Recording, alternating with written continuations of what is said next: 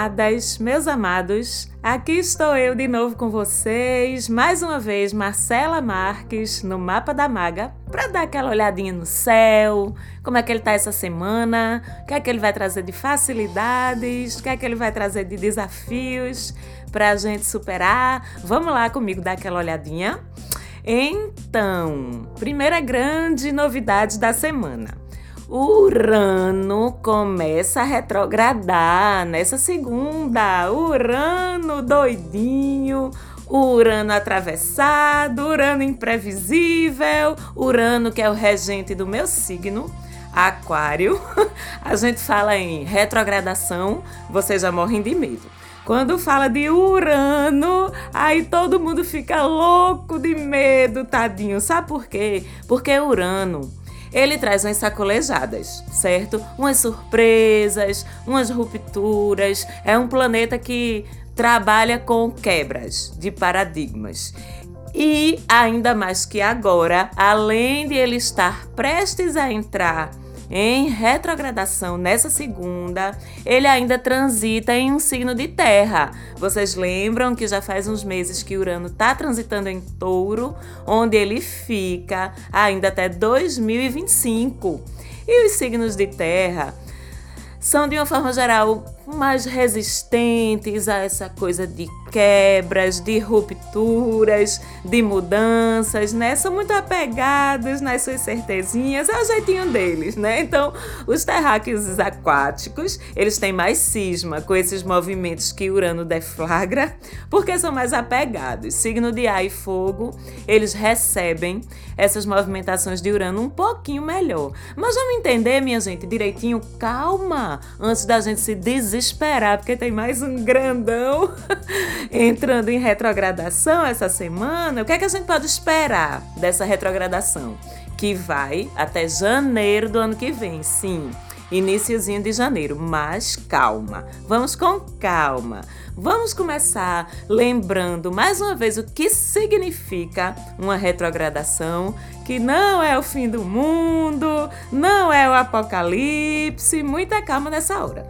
Um planeta retrógrado, ele simplesmente desacelera os assuntos referentes a ele, ok? Para que a gente possa olhar com mais calma, ok? Ele expõe em sua retrogradação simplesmente o que precisa ser revisto, repensado, reorganizado. É como se fosse aquela paradinha estratégica, aquela recuada estratégica para olhar ao redor, porque quando a gente vai muito rápido, a gente se esquece às vezes de olhar ao nosso redor. E quando a gente para e olha, o que é que acontece? O que precisa ser consertado é exposto para isso, certo? Para ser consertado. O que já estava certinho vai continuar certinho, não precisa vocês se preocuparem. O que já estava certinho não vai ser destruído por causa de uma retrogradação, não, ok? Então, esse é o primeiro ponto.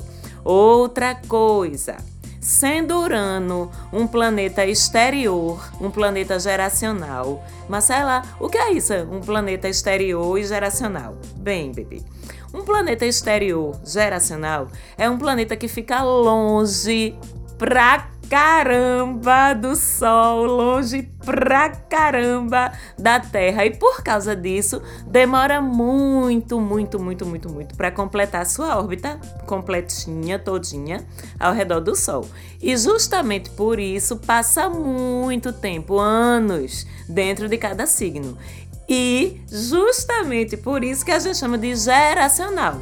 Como ele passa anos dentro de cada signo, ele passa anos influenciando, bombardeando energeticamente a Terra inteira, todos nós que aqui habitamos, do mesmo jeito. E essas transformações causadas pelas movimentações desses planetas, elas causam transformações no âmbito maior, certo? No âmbito de sociedade, de, de coletividade, enfim. Embora sim a gente individualmente, particularmente, sinta um pouco os grandes impactos, as grandes transformações causadas por esses planetas são no nível mais coletivo, ok? Bom, Então, sendo Urano um planeta exterior, geracional, que vocês já sabem do que é que se trata agora, a influência particular dele sobre a gente é mais suave. A gente não sente, por exemplo, como o Mercúrio, ah, que fica todo mundo doido, socorro meu celular, socorro meu e-mail que não seguiu, socorro me expressei errado. Não, não como uma retrogradação de um Mercúrio, não como uma retrogradação de uma Vênus, não. Esses sim são planetas próximos da Terra que, quando se retrogradam, a gente sente muito mais na nossa rotina, sente muito mais próximo. Ok? Esse ponto também? Então, dito isso, com Urano retrogradando e, portanto, possibilitando que a Terra, a sociedade, a coletividade repense os seus assuntos que assuntos são esses que serão olhados, que serão revisados por essa retrogradação dele, de Urano? Bem, relações sociais, coletividade, porque Urano é o planeta das mudanças sociais, das transformações so sociais, enfim, social como um todo, ok? Então, o que é que vai aparecer com esse movimento retrógrado? O que precisa mudar na sociedade? O que precisa ser transformado na sociedade? O que precisa evoluir em nível coletivo? Urano retrógrado ele evidencia tudo isso e expõe para que essas transformações aconteçam. Urano traz revoluções, Urano traz mudanças. É quebra de paradigma, quebra de modelo, quebra de padrão. Eu, sendo aquariana vezes três, adoro, porque vamos revisar o que está velho, certo? Vamos revisar o que está engessado. Vamos revisar o que é feito no automático, simplesmente porque sempre foi assim. Sabe aquela história do sempre foi assim? Urano não gosta dessa conversa, Aquário não gosta dessa conversa. Não, não é porque sempre foi assim que precisa continuar sendo, tá certo? E esse Urano retrógrado ele traz isso também, essa quebra desse automático para a gente revisar, entender o que é que não faz sentido mais e mudar, certo? Mas vejam só, como é maravilhoso esse movimento e ainda melhora. Porque, além de tudo isso, Urano ele é o planeta do imprevisível, do inesperado. Eu sempre digo que quando Urano acorda no céu, a gente tende a ter que se preparar para esperar o inesperado.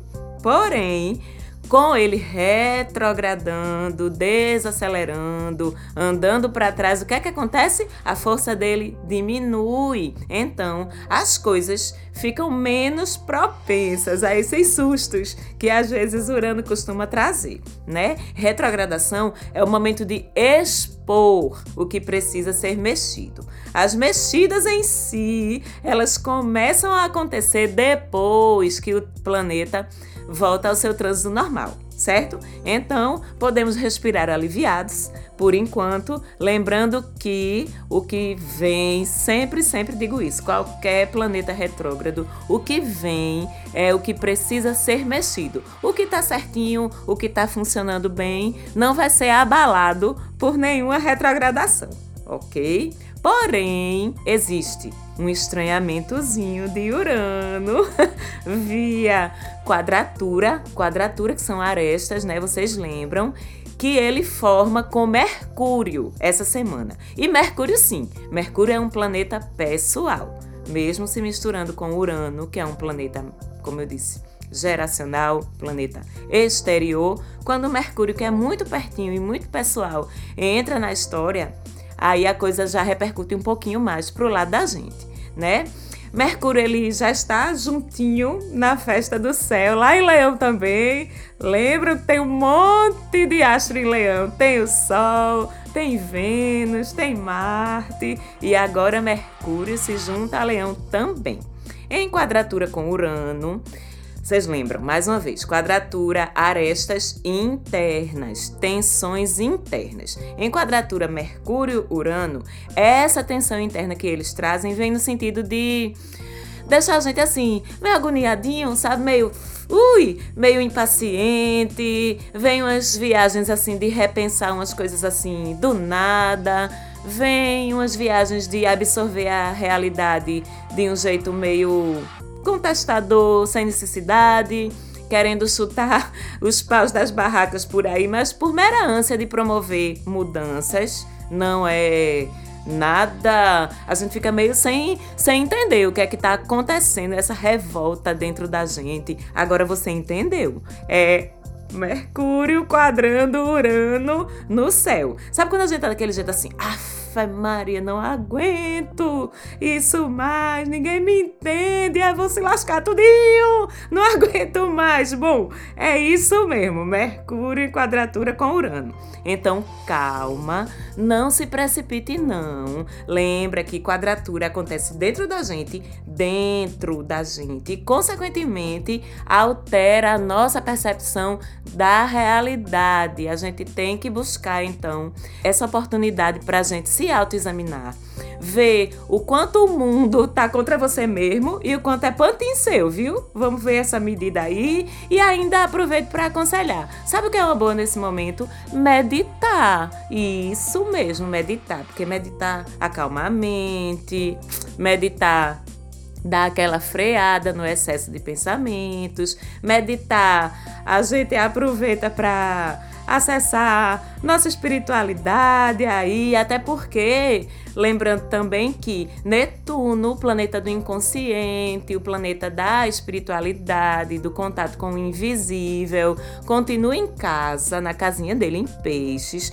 retrógrado e vai ficar muito tempo em peixes, não retrógrado o tempo todo, mas fica até 2025 em peixes. Então são anos para você revisar, repensar suas práticas espirituais, retomar se parou, seu contato com seu interior, com sua consciência, com sua subconsciência, com sua supraconsciência, todo mundo. Quem sabe essa não é uma boa hora para tu começar a meditar? Hein? Para tu evitar que essa quadratura aí de Mercúrio com, com Urano queime o teu juizinho. Pois é, e tem mais. Ainda, fora isso, formou um trígono Netuno com o nódulo na norte, aquele que aponta as experiências que a gente tem que desenvolver nessa encarnação para evoluir e aprender. Já falei dele aqui, vocês lembram? Isso mesmo, nodo norte, bem, bem, bem. Netuno, trígono nodo norte. É um trígono lindo para a gente cultivar essa espiritualidade da gente, porque ele abre. Vocês lembram trígono? Portal. Abre um portalzão para a gente justamente a gente conversar com essa espiritualidade, com esses guias da gente, para que a gente, com a ajuda deles, consigamos avaliar como é que tá nosso processo nessa vida. A gente tá indo direitinho, porque a gente não veio brincar, não, tá certo? Nem a gente veio só sofrer. A gente tem missão a cumprir, cada um de nós. Então vamos aproveitar esse trígono para abrir esse canal de comunicação aí com os guias, com a espiritualidade, ver como é que a gente tá indo, o que é que a gente pode fazer para melhorar. Olha que lindo esse portal. Pois então, medite, ore, reze, peça em sonhos, procure uma via espiritual, uma via holística, a história com que você se identifica mais para travar esses contatos, porque o céu está ajudando mesmo. E falando em trígono, Semana passada, vocês lembram que eu falei daquele maravilhoso que juntava Sol e Júpiter, cheio de bênçãos, de sorte, de oportunidades legais batendo na porta da gente? Esse trígono ainda vale essa semana, até quarta, certo? Então aproveite, porque Sol e Júpiter são os paisões. Eles estão loucos para ajudar a gente. Pra, se você quiser entender mais, ouvir mais sobre esse trígono, eu falei dele semana passada. Dá uma escutada no programa da semana passada que tá lá bem explicadinho, tá salvo aqui no canal do Mapa da Maga.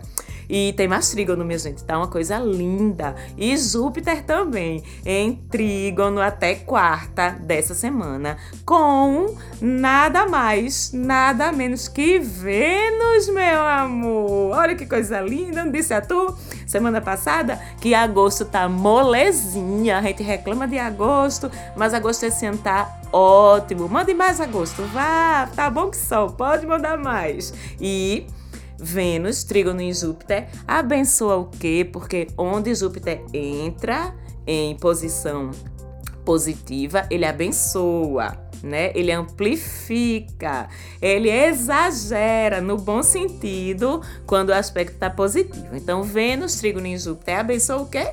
Amplifica o quê? exagera o quê? Os assuntos de Vênus. Aquelas duas coisinhas que a gente nem gosta. Não faz nenhuma diferença na vida da gente. Dinheiro e amor. Ê, pois é. Com esse trígono Vênus em Júpiter, as portas estão abertíssimas para suas iniciativas nesses dois assuntos. Vou dizer de novo, porque adoro. Dinheiro e amor todas as suas iniciativas relacionadas com esses dois assuntos vão trazer muito resultado se você aproveitar esse aspecto formado entre Vênus e Júpiter. Ainda mais porque a gente está em lua crescente, a gente fala já da lua, mas agora eu quero apontar que a gente tem um trígono, um portal de oportunidade envolvendo Vênus, amor e dinheiro com Júpiter e em lua crescente, que é aquela fase que as coisas crescem, que as coisas se amplificam. E Júpiter ainda para completar, porque ele só dá de muito, ele joga um otimismo danado nessa mistura, joga uma fé danada nessa mistura. E trazendo mais para o concreto, ainda digo mais, com esse trígono até quarta dessa semana, quem quiser fazer bebê, aproveite, porque a fertilidade vai uf, lá pra cima. Quem quiser fazer bebê, aproveite. Quem não quiser, se cuide, porque a porta do céu tá aberta para os danadinhos descer para a barriga de mamãe, tá certo? E com Vênus e Marte em conjunção a semana toda, não só o portal da fertilidade está aberto, como a vontade de fazer bebê, ou pelo menos de praticar também, vai lá para cima, porque Vênus e Marte são aquele casal quente do céu, né? Então, se você quiser fazer um bebezinho essa semana, pegue um desses três dias, segunda, terça, quarta. Se não quiser resultados duradouros daqui a nove meses, se quiser só aproveitar para praticar, se previna, viu? E com responsabilidade também com a sua saúde pois aquele Saturno que a gente aprendeu a contar com ele para dar o pé no freio nos nossos exageros, nas nossas loucurinhas, ele essa semana tá bem soltinho, não tá se envolvendo em estranhamento com ninguém, não tá tensionado com ninguém, então a gente tá pela conta da gente. Ok? Responsabilidade, por favor. E para mais trígono, que ainda tem. Eita, agosto lindo. Nunca falei mal de tu, agosto. Nunca falei mal. Então, a partir de sexta, Júpiter se junta com seu irmãozinho pequenininho Mercúrio, que é interessante porque, apesar deles regerem signos opostos, Júpiter rege Sagitário e Mercúrio rege Gêmeos, eu acho que esses dois talvez sejam do zodíaco todo, os apóstolos, que eles se entendem melhor, viu? Porque os dois tratam de aprendizado, os dois tratam de circulação e de captação de informações. Qual é a diferença? Mercúrio, ele fica aqui mais pelas vizinhanças, pela superficialidade, já Júpiter não. Júpiter se espalha, vai mais para longe e mais profundamente nessa coisa de aprender, se relacionar com informação. E aí o que é que acontece? Quando eles se juntam em trígono, valoriza e amplifica nossa capacidade de raciocínio. Nosso raciocínio fica mais rápido, fica claro. A gente entende as coisas melhor, aquilo que a gente estuda, a gente entende mais profundamente, a gente se expressa melhor, com mais fluidez, com mais convicção. E o que é que se favorece com isso? Estudo, leitura, porque Júpiter ele entra com foco e Mercúrio com agilidade mental. Inclusive, quero mandar um beijo para minha filha mais velha, Raquel, capricorniana, que está estudando que só, meu bem. Aproveita esse trígono aí, tá certo? E vocês aí que estão me escutando, planejem seus estudos, executem seus estudos, planejem e executem viagens, intercâmbios, que tudo isso fica favorecido com esse esse trígono entre Mercúrio e Júpiter. Para terminar a análise do nosso céu de hoje, temos Marte deixando Leão no domingo e entrando em Virgem.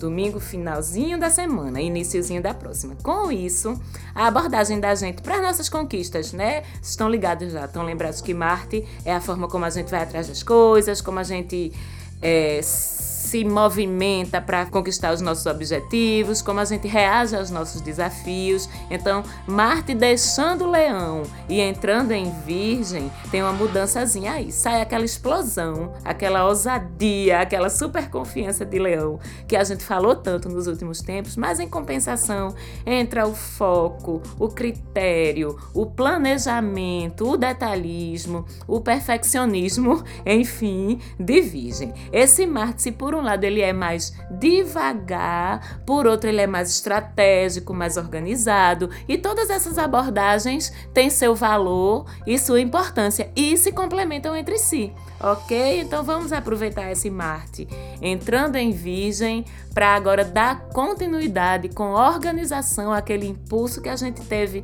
lá atrás com Marte e Leão certo? Marcela, e a lua, me fala como é que tá a lua? Bom, a lua está ainda crescente até quinta-feira dessa semana. Então ainda estamos naquele momento de cultivar, certo? Ao longo da semana toda, porque na sexta ela fica cheia.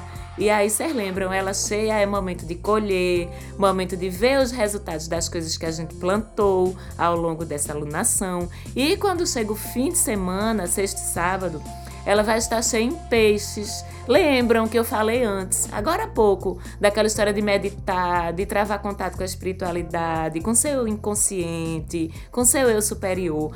Pois essa lua cheia em peixes é a melhor que tem para isso, minha gente. Começar uma prática espiritual, dar continuidade, meditar Assim, porque a lua está plena na energia de peixes, que é o signo mais de antenas ligadas com o invisível. Então, a lua plena em peixes, a gente também fica pleno na nossa intuição, nas nossas, nas nossas antenas espirituais. Enfim, vamos aproveitar, até porque essa é uma lua cheia diferente de uma lua cheia num Sagitário da vida, que eu sempre falo, de uma lua cheia num Leão, de uma lua cheia no Aquário. Essa lua cheia em Peixes, ela é mais introspectiva. Não é uma lua assim de a gente estar tá na rua, nem lua de exageros, sabe por quê? Até porque também a sensibilidade pega a gente aqui a gente fica com os portais da alma, os portais espirituais abertos, a gente fica muito sensível, a gente fica captando muita energia, então é melhor aquela recolhidazinha, aquela presença ao seu redor de energias com as quais você já se dá bem e já se conhece. Já no domingo, ela deixa peixes ainda cheia, entra em Áries e prepara a semana da gente agora com a energia de Ares, que é aquela energia do ímpeto, aquela energia do bora, bora, bora, bora, bora, quero fazer, vou correr atrás. Ótimo, a gente descansa no domingo com a lua em peixes e na segunda, com a lua cheia em Ares, a gente tá preparado para começar mais uma semana bem linda, com muita força, com muita fé. E a gente fica por aqui hoje. Agradeço de novo e sempre a audiência de vocês. Muito, muito obrigada. Segue a gente no Instagram, arroba. E mais uma vez, Falante Áudio, meus amores, muito obrigada pelo apoio na produção do programa. Um beijão e até semana que vem.